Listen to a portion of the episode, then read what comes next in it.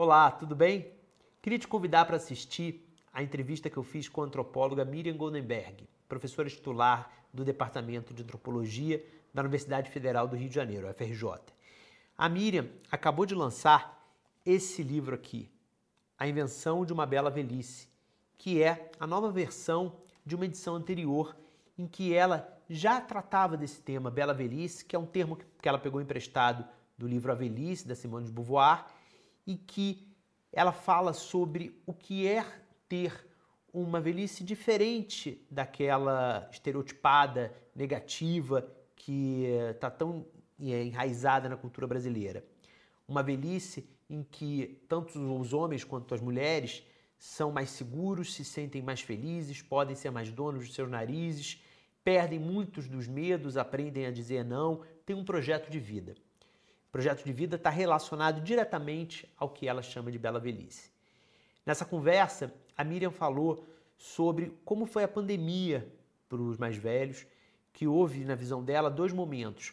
Os dois, três meses iniciais, que foi de, foram de choque, foram de uma adaptação muito difícil, e depois da descoberta de uma nova rotina, em que eles, tal qual todos nós, tivemos que nos adaptar e mais, ela mesma diz, mais do que fazer uma limonada de um limão.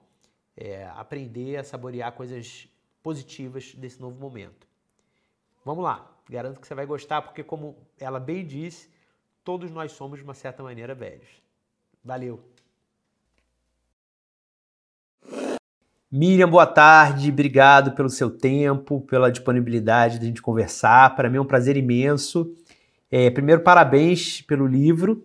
É, eu aprendi muito com ele, já comecei a fazer algumas configurações na minha cabeça para o meu envelhecimento também. É, e queria te perguntar, para a gente começar o nosso papo, é, qual foi o, o, o gatilho, qual foi o acontecimento na sua vida que fez você, há mais de 20 anos, começar a se interessar sobre o tema da velhice? Guilherme, eu sempre gostei desse tema. Eu acho que eu já nasci velha, porque eu gostava de estar com os velhos, eu gostava de ver os velhos, eu queria. Eu não sabia que eu ia ser uma antropóloga, uma pesquisadora, mas eu sempre gostei muito de ler, fui muito mais introvertida, interiorizada. Comecei a escrever muito cedo. Nunca tive essa vida assim de jovem sabe, assim, de brincar. Nunca fui muito de brincar até, sempre fui mais de ler e de escrever e de observar. Fui uma criança muito tímida, introvertida e muito observadora. Só que com 16 anos eu tive a sorte de ler O Segundo Sexo de Simone de Beauvoir, que foi o determinante para a minha vida. Você explica no seu livro que o, o, o a velhice, é, a obra dela, foca muito nos aspectos negativos da, da velhice. E que você se interessou é, em ir para o reverso da moeda. Você focar no que de positivo poderia haver, há, e no que poderia ser feito para conseguir uma bela velhice, né? Exatamente. Eu peguei uma vírgula da Simone de Beauvoir, que é a Bela Velhice, e falei: o que eu quero estudar de verdade é como nós podemos construir uma bela velhice. Quem são as pessoas? Então, é o que eu estudo já há mais de 20 anos. Que acaba com o mito que envelhecer são perdas, é, só problemas, só doenças, só coisas negativas. Porque quando eu decidi estudar, eu tinha 40 anos quando eu falei, agora eu vou, porque eu tive uma crise existencial que eu conto no livro. Foi a primeira vez que eu, me falaram que eu estava ficando velha. Eu não pensava nisso, eu fico estudando, escrevendo o tempo todo, não tenho. É, não tenho esse tipo de vaidade, eu tenho outras vaidades mas não é essa vaidade. E de repente, pela primeira vez na vida, aos 40 anos, eu fui a uma dermatologista e ela, Miriam, suas pálpebras estão muito caídas, você precisa fazer uma correção. Você vai ficar 10 anos mais jovem Aqui ela me explicou que isso aqui chama bigode chinês, você precisa fazer preenchimento, você vai ficar 10 anos mais jovem. Aqui, essas rugas de expressão, você precisa colocar botox 10 anos mais jovem. Quer dizer, 10 menos 10 menos 10, eu falei, poxa, entrei numa crise, porque eu nunca tinha enxergado isso. Não estava voltada com uma lente de aumento para saber se eu estava ficando velho ou não, nem me sentia assim. E nessa crise eu falei, só tem duas saídas. Ou eu faço todos os procedimentos, né? Que ela disse, você ainda é culpada, porque se você não fizer, você vai ficar mais velha e feia. Porque velha sempre é feia, né? Aí eu entrei nessa crise falei: só, eu não quero fazer esses procedimentos, não tenho vontade, nunca tive, nunca fiz. Eu não usava nem hidratante, nem filtro solar. Eu só fui a dermatologista para isso. Ela me dá um hidratante e um filtro solar que eu nunca tinha usado na minha vida. Ou eu pesquiso esse tema que eu sempre gostei e descubro como envelhecer com mais beleza, mais liberdade, mais felicidade, com pessoas que estão escolhendo ou podendo, ou tendo a oportunidade de envelhecer assim. E aí eu comecei essa pesquisa e nunca mais parei. Comecei estudando dos 40, 50, 60, 70 e desde 2015, março de 2015, eu só estudo os nonagenários e centenários, que é que é eu encontrei o meu lugar de escuta. Né? Todo mundo fala de lugar de fala, eu falo de lugar de escuta. Porque o que eu mais faço hoje é escutar os nonagenários e alguns centenários, mas o meu grupo assim de amigos, não são nem mais pesquisados, são os nonagenários quase centenários. No livro você é, explica bem a diferença que é envelhecer para o homem e envelhecer para a mulher. É, queria que você contasse um pouquinho aqui sobre o que é o envelhecimento do masculino e o feminino. Isso é bem interessante, porque tem uma pergunta da minha pesquisa que é: quem envelhece melhor, o homem ou a mulher? E todos os meus pesquisados né, de todas as idades, porque a pesquisa é sobre representações e medos da velhice. Então, eu tenho pesquisado jovem e tenho pesquisado 100 anos. Todos os grupos etários, homens e mulheres, dizem que o homem envelhece muito melhor do que a mulher. Ele fica charmoso, de cabelo branco, as ruguinhas dão né, um, um poder também, né? E uma maturidade, tudo de bom. E só tem um grupo que discordou e falou: não concordo. Foram as mulheres de mais de 60 anos. Os homens não, os homens acham que eles envelhecem melhor, mas as mulheres de mais de 60 falam: não, não é verdade. Porque eu me cuidei mais a vida inteira. Eu fui muito mais ao médico. Eu cuidei da minha pele, eu cuidei da minha saúde, fiz todos os exames preventivos, cuidei do, do meu cabelo, cuidei dos meus dentes. Ele não cuidou de nada, ele só ia ao médico arrastado por mim ou pela minha filha, porque geralmente são as mulheres que levam os homens ao médico. E ele tá muito pior do que eu, Além disso, eu tô com muito mais vitalidade, quero sair, quero passear. Ele quer ficar em casa, tomando uma cervejinha, assistindo televisão. Ele não tem a mesma energia. Eu quero estudar, eu quero passear, eu quero viajar. Então, as mulheres não concordam que os homens envelhecem melhor. Nem fisicamente, nem em termos de aproveitar a vida. Por que também?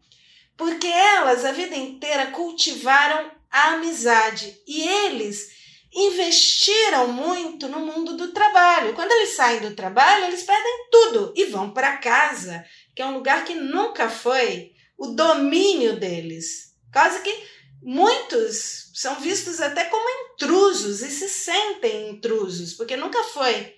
Mas depois dessa crise, assim, vamos dizer, homens e mulheres com projetos de vida diferente depois dos 60, eles e elas, e eles também ganham muita coisa com o envelhecimento, que eu mostro no livro. Porque elas ganham o mundo da liberdade e da amizade, que é o que elas mais valorizam no envelhecimento. Elas falam muito menos do que eles da família, da casa, dos netos, dos filhos, mas eles ganham um mundo do afeto. Eles falam, é muito emocionante quando eu faço grupos né, com os homens de 60, 70, 80, 90. Eles falam com muito carinho, muita gratidão das esposas, dos filhos e dos netos. Miriam, no, no livro você fala sobre é, algumas conquistas que se tem com, com a velhice. E uma delas é dizer não. Explica um pouquinho, Isso. por favor. Isso, é olha, se, eu vou te dizer, é, eu tenho um TED, né, que se chama A Invenção de uma Bela Velhice, que viralizou. Tem um milhão, 240 mil visualizações, é um dos mais vistos do Brasil porque as mulheres amam e mandam para todas as amigas. Elas viralizaram meu TED. Por quê? Porque nesse TED eu falo, é, o TED tem 10, 11 minutos, né? Mas eu falo como as brasileiras têm muita dificuldade de dizer não. E é uma coisa cultural, porque eu pesquiso as mulheres alemãs e fiz várias entrevistas e grupos na Alemanha, a mulher alemã fala não, o marido quer transar, ela não. A brasileira, o marido quer transar, ai meu amor, tô com uma dor de cabeça hoje. Será que vamos deixar para amanhã? Porque tô precisa e acaba transando porque ela não consegue dizer não, porque fomos educadas assim a mulher que diz não, vista como desagradável, antipática, agressiva, nós somos educadas, como eu falo no livro, para ser dóceis, submissas, agradáveis, e agradar todo mundo, menos a nós mesmas, né? Então, por isso que temos tanta dificuldade de dizer não. Só que mais velhas, elas aprendem a dizer não vem mais segurança, mais autoconfiança, mais maturidade e uma urgência de usar o tempo para fazer as coisas que têm mais significado na vida delas, que são prioritárias. Elas percebem, eu não posso agradar todo mundo e abrir mão das coisas que são mais valiosas para mim. Quando você é jovem, você não tem essa urgência de usar bem o seu tempo. Você envelhece, não é porque você está pensando na morte, porque os meus velhos não pensam, nem falam, nem têm medo de morte, mas você sabe que o teu tempo é o bem mais precioso. Como foi a, a, a, pandemia para pro, os velhos de uma maneira geral? Eu sei que a pergunta é genérica e certamente cada um sentiu de um jeito, mas no geral, o que, que você percebeu? É, houve, houve muito medo? Da, em relação à doença, ou foi um período em que se aprofundou, é, se aprofundaram essas, é, essas experiências por parte do homem, por exemplo, do, dos relacionamentos afetivos com a família, ou por parte da mulher, criação de, de, novas, de novos horizontes? Como é que foi? Eu tenho acompanhado diariamente é, 30 famílias Desde o dia 15 de março de 2020, diariamente, 30 famílias, é, onde tem nonagenários, pessoas de mais de 60 anos, 40, tem várias gerações dentro dessas famílias, né? Eu te diria que um primeiro momento foi um horror. Vamos colocar aí os primeiros dois meses. Por quê? Porque o que eles mais valorizam é a independência e liberdade. E para um nonagenário, uma pessoa de 98 anos, 95 anos, que está saudável, está lúcida, está independente, o que, que ele mais gostava? Ia ao supermercado várias vezes por dia, fazer compra, ia à farmácia, ia no banco, dava volta na praça, conversava com os amigos, fazia exercício. Passava o dia inteiro fazendo coisas, ia na igreja muito, ia encontrar os amigos muito, quer dizer, tinha uma vida muito rica. Então, o primeiro momento foi terrível, foi assim, agora estou prisioneiro dentro de casa. Além disso, eles me ligavam desesperados. Miriam, só tô vendo caixão na Itália. Os pais não podem se despedir dos filhos e os filhos não podem se despedir, despedir, dos avós e dos pais. Quer dizer, é uma tristeza. Como é que vai ser aqui no Brasil isso? Então, além disso, os discursos velhofóbicos. É uma doença só de velho, velho pode morrer, não vamos parar a economia, porque o velho ia morrer mais cedo ou mais tarde, até um peso para a Previdência. Temos o nosso querido, não, nosso ministro dizendo o grande problema da, do Brasil é que todo mundo quer viver 100 anos. Quer dizer, é uma velho, os velhofóbicos tiraram a máscara, saíram do armário e começaram a estigmatizar os velhos. Além de todo, ai, velho é teimoso, um monte de meme, dizendo velho não, não quer ficar em casa. Quer dizer, um, um, um horror. Para eles, isso foi, um, um, foi uma violência, né? Depois, o que eu observo, Guilherme, é uma coisa linda, que é uma capacidade que eles têm de se adaptar e saborear o tempo presente dentro dos novos limites. Então, por isso que eu falo com eles todos os dias. Eu também criei junto com eles formas de sobreviver física e mentalmente. Então, nós estudamos os Lusíadas todos os dias, nós cantamos um para os eles cantam para mim, eu canto para eles, eles tocam piano para mim, eles leem para mim Clarice Lispector, Mário Quintana, Fernando Pessoa, eles Alguns têm facilidade com o Zoom, me ligam ou pelo WhatsApp em vídeo, outros não, a maioria é por telefone mesmo. E nós criamos uma rotina, porque a rotina é muito importante para eles, dentro de casa. Então eles fazem exercício dentro de casa. O que eles faziam fora, eles fazem. Eles fazem compra dentro de casa, eles leem muito, eles encontram os amigos dentro de casa. Então tem uma nova rotina que eles não podem desperdiçar. Nós perdemos dois anos de vida dentro de casa, é uma coisa. Agora, uma pessoa de 98 anos perder a liberdade dentro de casa, ou ela sucumbe, né, deprime, ou ela encontra uma forma de viver a vida. Você fala de, de uma das amigas que, que você cita no livro, você diz que ela criou um, um mais que uma conta no Instagram, não tenho certeza, que ela, que ela conta piadas, né? É, faz uma live de piadas, é, não sei se diariamente ou semanalmente. Como é que é essa relação deles com, com, com a rede social? É, porque eu imagino que ali é um espaço de troca, de diálogo, é, mas é para muitos também um, um, desconhecido, como é para a sociedade em geral. Né? É um desconhecido para todos nós. A gente, há 15 anos, a gente não vivia com isso e hoje em dia é uma coisa que faz tão parte das nossas vidas. Como é que é para eles?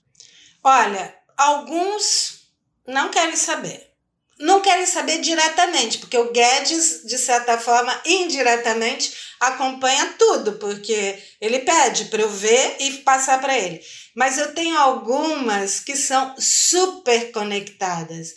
Tenho a Nalva, que tem 93, ela inventou da cabeça dela fazer lives de piano, que ela ama to tocar piano, e ela ama ter uma plateia. E hoje ela tem uma plateia, algumas lives dela tem 600 pessoas. Ela nunca teve uma plateia de 600 pessoas. Então, toda semana ela faz lives. Uma vez ela é chorinho, outra vez é tango, outra vez é MPB. Então ela, ela tem mais facilidade que eu, porque eu nunca fiz. Eu faço lives que me convidam, mas eu não faço eu produzir a minha live. Ela produz tudo, produz o convite, produz tudo. tudo. Tenho outra que é muito minha amiga, minha melhor amiga, tem 95 anos, que é a, é, a Thaís foi minha aluna na Casa do Saber. Eu conheci a Thaís falando sobre Bela Velhice na Casa do Saber. Ela faz todos os meus cursos na Casa do Saber online agora. Ela assiste minhas lives, ela me dá dica de live. Olha, você tem que assistir a live de. Ela me dá dica de, de sites, ela me dá dica de seriados. Ela é super conectada. Então, não existe uma. Não são todos que são conectados, mas todos têm. O, menos o Guedes. O Guedes é mais radical. Ele tem celular, mas ele não quer saber de WhatsApp, não quer saber de nada disso. É o único. Os outros, os outros todos têm o WhatsApp, me mandam mensagem, me mandam áudio, me mandam vídeo. São bem conectados. Então também é outro mito de que eles têm muita dificuldade, não conseguem, e não são todos, é, ah, não, é uma elite. Não, eu tenho desde pessoas muito simples, mas que têm o um celular e se conectam, pessoas de classe média, pessoas. Até que eu não tenho muitas, muitas pessoas de elite no meu. O, o Canela, ele foi militar e médico, ele tem 98 anos. Ele está aprendendo. Ele toca pandeiro. Ele está aprendendo a tocar triângulo pela internet. A, a esposa dele fica: sai desse computador, vai dar uma volta, dar uma caminhada aqui mesmo dentro de casa. E ele fica o tempo todo conectado. E a, e a esposa dele, Jet, não gosta não gosta de WhatsApp, ela toca piano, mas não gosta de internet. Então, a Thaís já aprende a fazer tricô, pontos pela internet. Então, é, é, de, de alguma forma, todos usufruem, direto ou indiretamente, desse mundo, porque se às vezes o Guedes não gosta, a filha dele vive filmando ele e me manda os videozinhos dele. E ele faz os videozinhos para eu postar no meu Instagram. Ele sabe que eu adoro os vídeos dele recitando Lusíadas, cantando. Eu vivo postando no meu Instagram. O Jet, o Guedes já é um personagem famoso no meu Instagram. Todo mundo pede: cadê o Guedes? Cadê o Guedes? Então, de alguma forma, todos estão conectados. Muito bom, muito bom.